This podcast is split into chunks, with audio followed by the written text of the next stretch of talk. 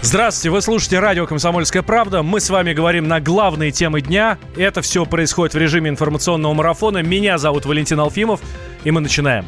Тереза Мэй уходит в отставку. Премьер-министр Великобритании заявила, что она уйдет с поста лидера консервативной партии уже совсем скоро, 7 июня. И это означает, что она должна покинуть и пост главы правительства. Пойти на этот шаг Мэй вынудили однопартийцы, в том числе члены Кабинета министров. Основной причиной сложного положения премьер-министра стала стал провал Брекзита. Она так и не смогла убедить коллег, что Британии стоит выйти из Евросоюза. Во время объявления о своей отставке Тереза Мэй даже заплакала. Я вскоре покину пост, который мне выпала честь занимать. Вторая женщина — премьер-министр. Но точно не последняя. И я делаю это без злого умысла, а с огромной и бесконечной благодарностью за возможность служить стране, которую я люблю.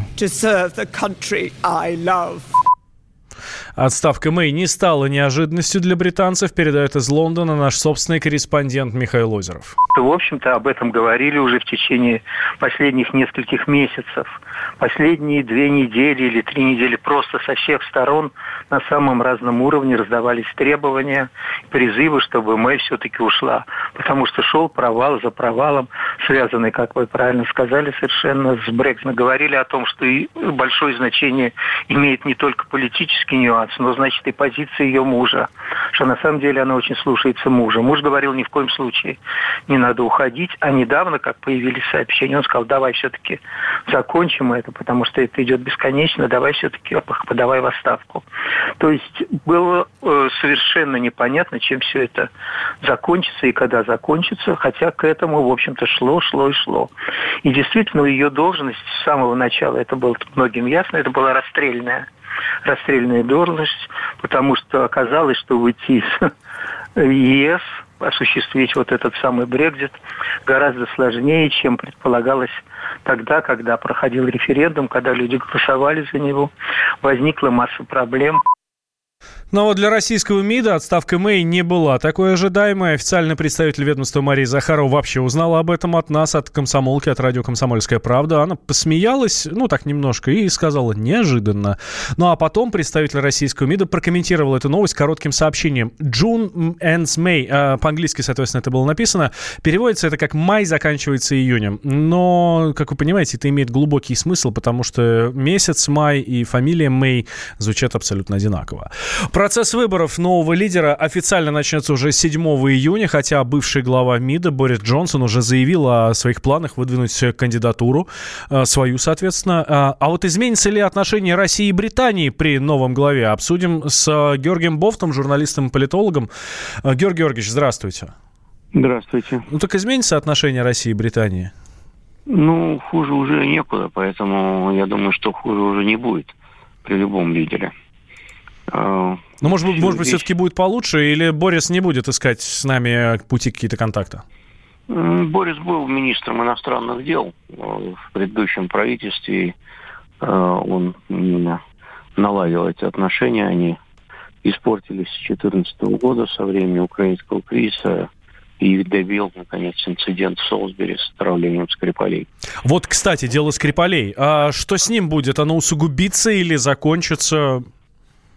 Дело Скрипалей э, скорее забудут, чем оно усугубится или закончится. Э, Британия считает дело э, законченным, расследованным. Она считает, что она нашла двух виновных в отравлении э, Скрипаля и его дочери. Э, ну, мы, э, думаю, э, не захотим возобновлять э, кризисные отношения подобного уровня. Ну и последнее. Мы с вами так говорим, Георгий Георгиевич, про Бориса Джонсона, э, ну, как будто это уже свершившийся факт. А, ну, по сути, он, да, он сейчас и есть главный претендент на это место, и, скорее всего, он его а, получит. Он а, евроскептик или евро, как там, ну, в общем, другая, соответственно, страна. Он будет выходить из, из Евросоюза или как? Он сторонник был Брекзита. Э, он жесткий сторонник Брекзита за выход из Евросоюза. Он критиковал Мэй за то, как она это делает.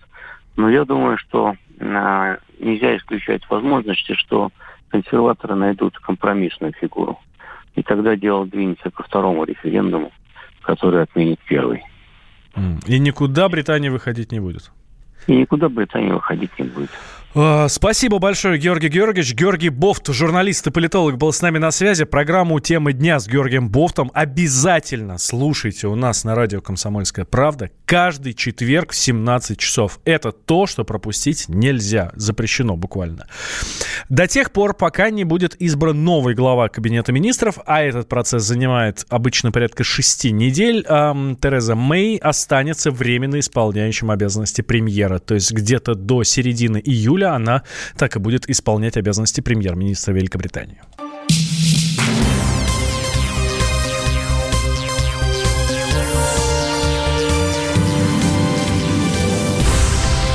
Вы слушаете радио «Комсомольская правда». Меня зовут Валентин Алфимов, и мы продолжаем. Киев готов к переговорам с Москвой. Об этом заявил глава администрации президента Украины Андрей Богдан.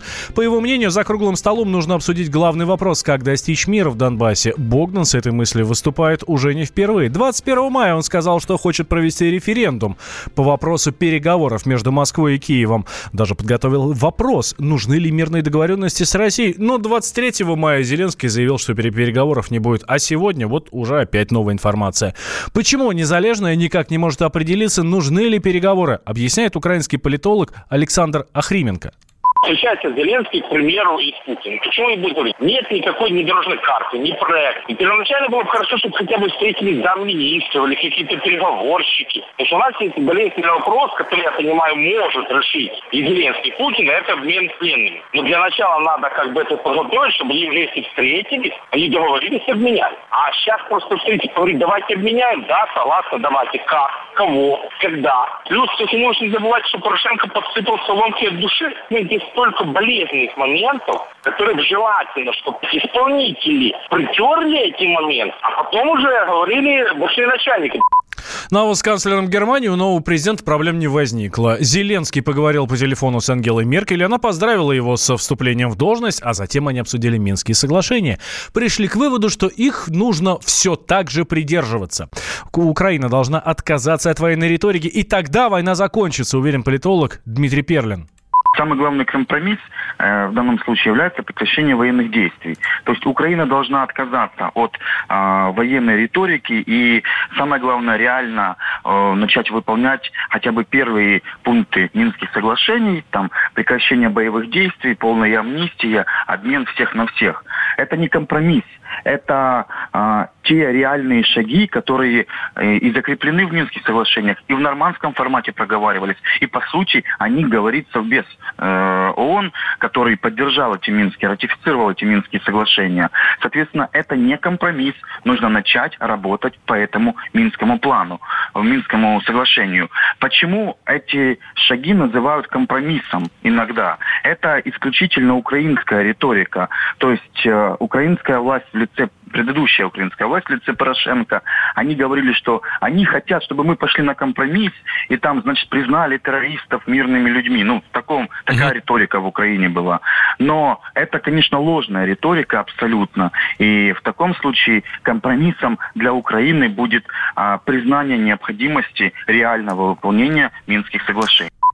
И маленькая любопытная деталь. Сериал «Слуга народа», где Зеленский играет президента, стал недоступен в российском Ютьюбе.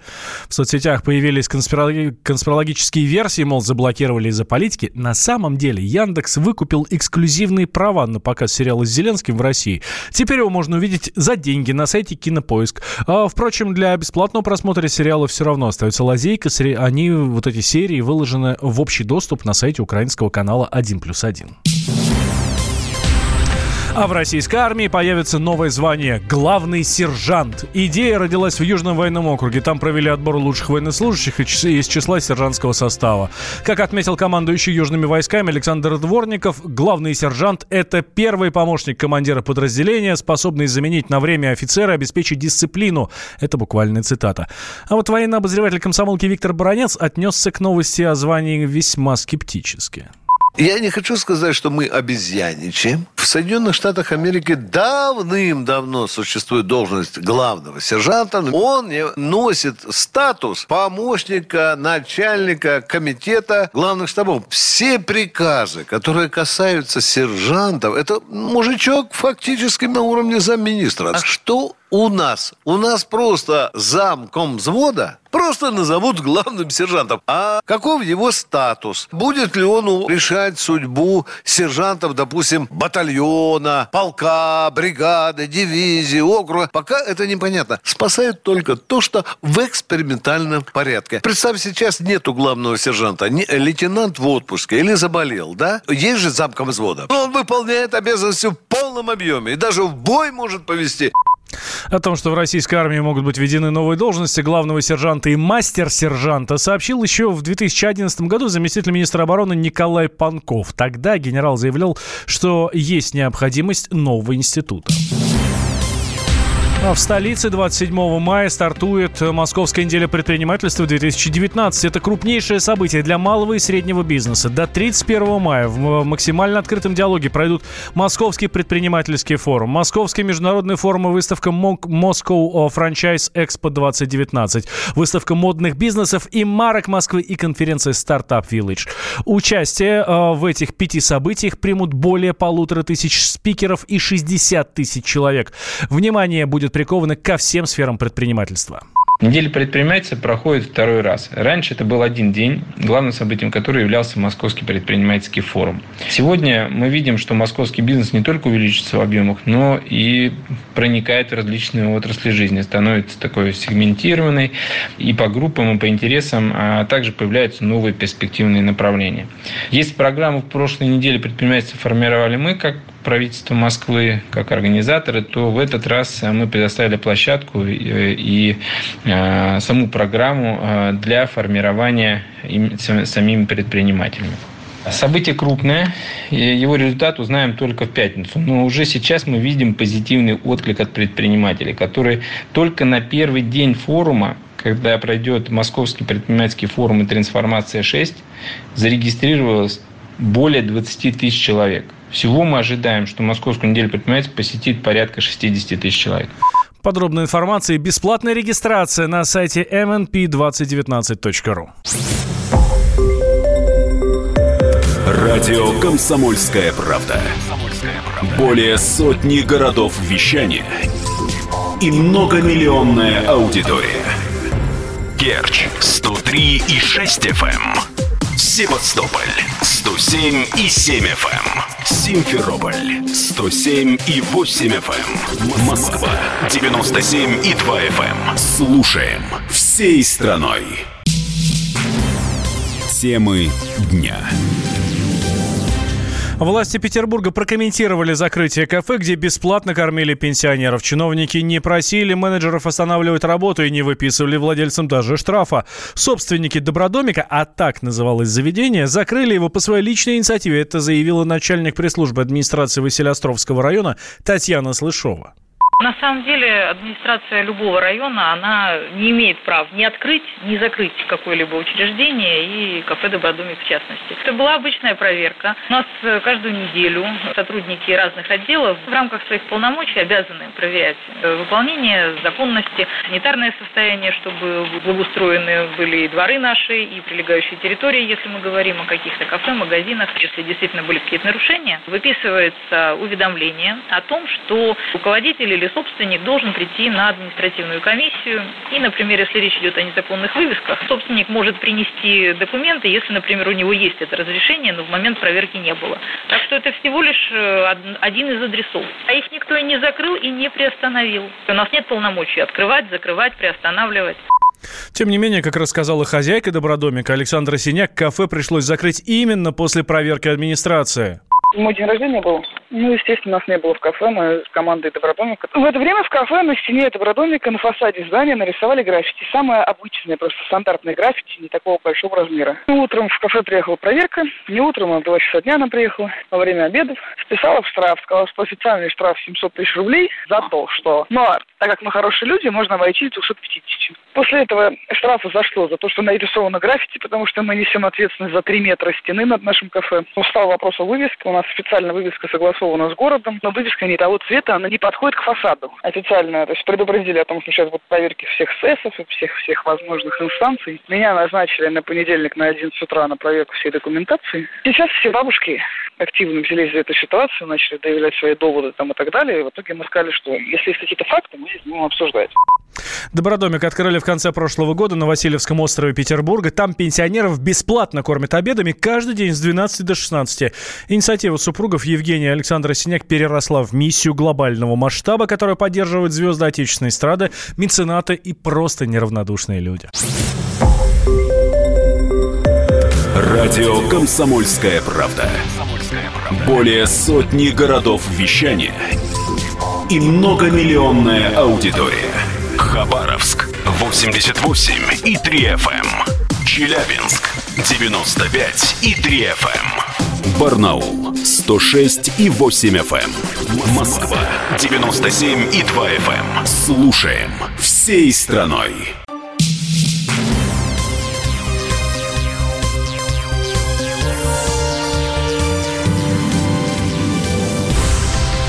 Вы слушаете радио «Комсомольская правда». Меня зовут Валентин Алфимов, и мы продолжаем. На Первом канале сегодня пройдет выпуск, э, спецвыпуск «Голос дети». Он посвящен результатам расследования и участникам конкурса. Каждый из наставников записал видеообращение детям, так как это для них очень важно.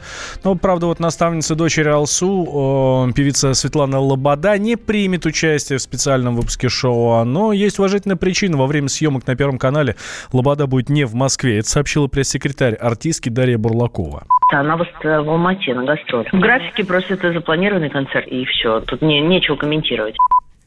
16 а, мая Первый канал аннулировал итоги го шоу «Голос дети». Это произошло после того, как компания групп IB обнаружила накрутки голосов зрителей в пользу дочери Алсу.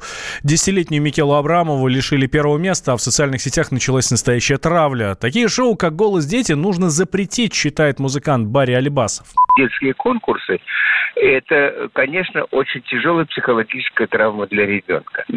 Совершенно не, не, неправильно устраивать такие э, конкурсы. И мне кажется, если бы, собственно говоря, в Советском Союзе не случайно их не было, этих конкурсов, потому что дети должны чувствовать себя равными, не, не должны демонстрировать превосходство одного ребенка над другим. Скандальная история, зачем же ее повторять? Любая грязная история чтобы ее быстро забыли, любая грязная история э, не должна иметь продолжение.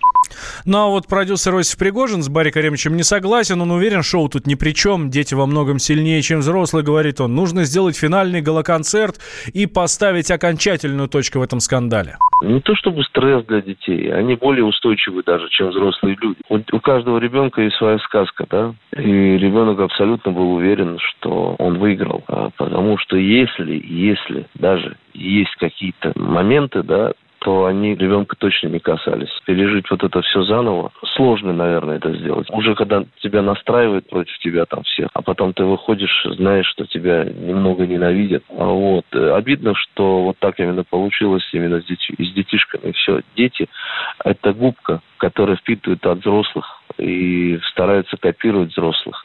И поэтому, как бы, на мой взгляд, самый идеальный вариант, конечно, было бы просто, наверное, сделать какой-то гала-концерт – а, и на этом гала-концерте сделать какой-то дуэты какие-нибудь, еще что-то. Специальный выпуск шоу «Голос дети» покажут в пятницу 24 мая. К участию приглашены все девять финалистов, но выберут ли из них нового победителя, пока неизвестно. Курсы валют больше нельзя будет узнать на улице. Нет, спросить, конечно, можно у кого-нибудь, но не больше. С сегодняшнего дня все табло должны быть установлены только внутри помещения. Это касается и обычных счетов, а также стендов и перетяжек. Э, вступил в силу указ Центробанка, одобренный Владимиром Путиным. Банк России объяснил необходимость запрета борьбой с нелегальными обменниками. Именно они чаще всего вывешивают э, зазывающие табло на улице. Но часто оказывается, что у подобных точек просто нет лицензии. Валюта может оказаться поддельной, а клиент попросту обманутым. 23 апреля на сайте Центробанка появился указ. Сегодня, спустя 30 дней, он вступил в силу. Теперь информационные таблички будут только в банках и их филиалах. Нелегалам же грозит штраф за нарушение. О «Комсомольской правде» сегодня исполняется 94, и в этот день мы вспоминаем легендарных журналистов нашей газеты.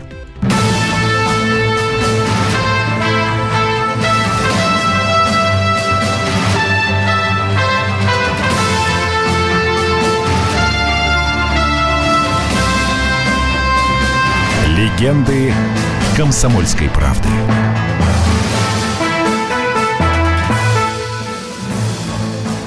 Агния Барто, поэтесса, работала в газете «Комсомольская правда» в 1943 году военным корреспондентом. С самого начала войны на страницах комсомолки печатались стихи, статьи и очерки Барто – все это время ее не оставляла мысль попасть корреспондентом на фронт. Агния Львовна собиралась написать книгу о войне для детей, но для этого она хотела увидеть боевые действия своими глазами. Однако отправиться на фронт в качестве писателя было невозможно. Не пускали – в 1943 году руководство газеты «Комсомольская правда» помогло Агнии Барто получить командировочное предписание. В нем значилось, что она отправляется в действующую армию для литературно-творческой работы. Срок командировки – 22 дня – она отправилась на фронт вместе с агитбригадой артистов. За полчаса до их прибытия город Спас-Деменск подвергся массированной бомбардировке. Оказавшись на фронте, Барто читала бойцам свои стихи.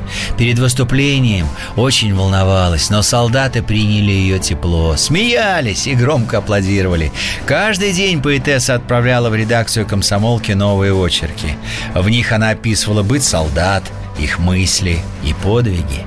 В одном из материалов Барто рассказала про поступок лейтенанта Козлова. Он подобрал где-то в разведке больного мальчика лет трех. Ребенок плакал и кричал немецкие слова. Козлов принес его в самбат со словами «фашистский пацан», а все равно ребенок. Утром мальчишка пришел в себя, оказался русским, а немецкие слова кричал в бреду. Через несколько дней лейтенант Козлов погиб. В редакцию комсомолки приходили сотни писем. Люди восхищались смелостью поэтессы и благодарили ее за новые стихи. По окончании командировки Барто вернулась в Москву, а в 1948 году на страницах «Комсомольской правды» была опубликована поэма «Звенигород» о детях войны.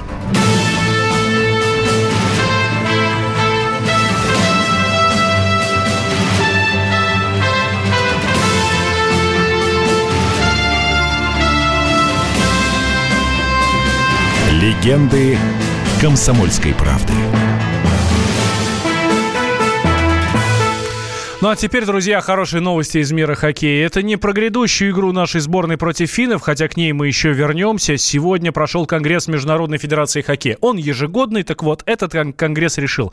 Чемпионат мира по хоккею 2023 пройдет в Санкт-Петербурге. Я вас, товарищи, с этим поздравляю. Но это еще не все. В том же, в 2023 году пройдет еще один чемпионат мира по хоккею, но уже среди молодежных команд. И вот он будет в Новосибирске. Два чемпионата мира по хоккею за один год, и оба в нашей стране уникальное достижение.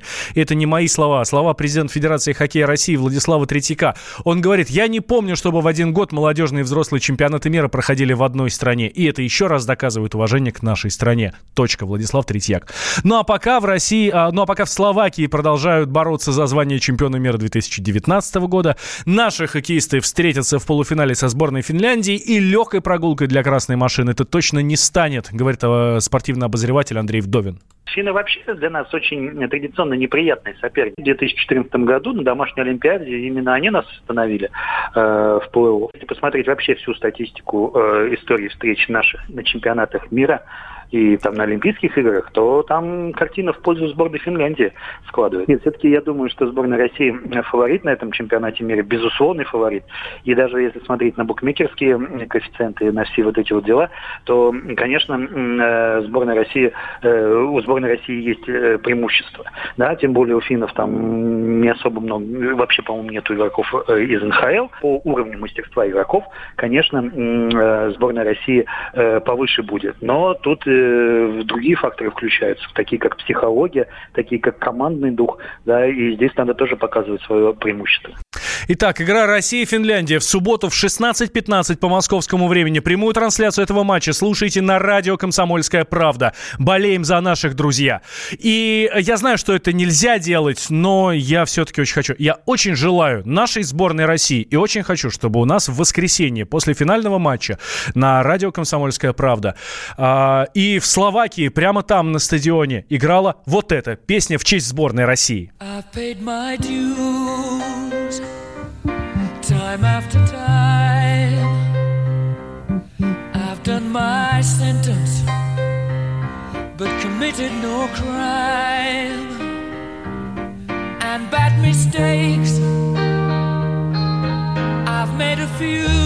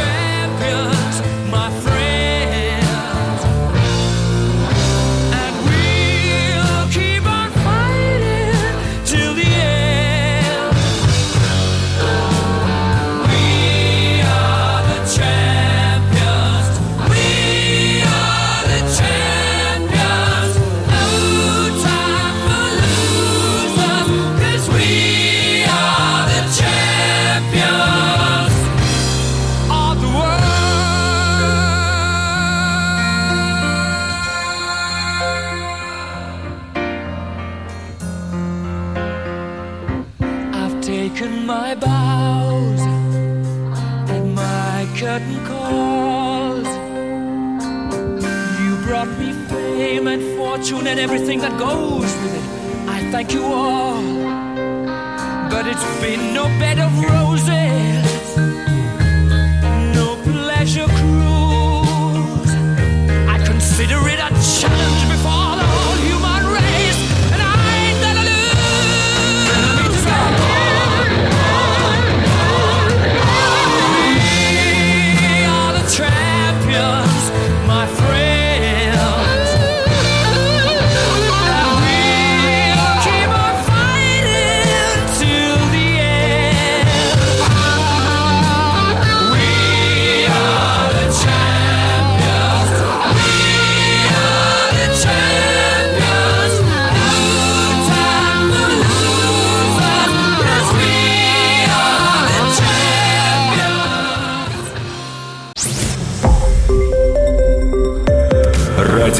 «Комсомольская правда». Более сотни городов вещания и многомиллионная аудитория. Челябинск 95 и 3 FM. Эм. Керчь 103 и 6 FM. Эм. Красноярск 107 и 1 FM. Эм. Москва 97 и 2 FM. Слушаем всей страной.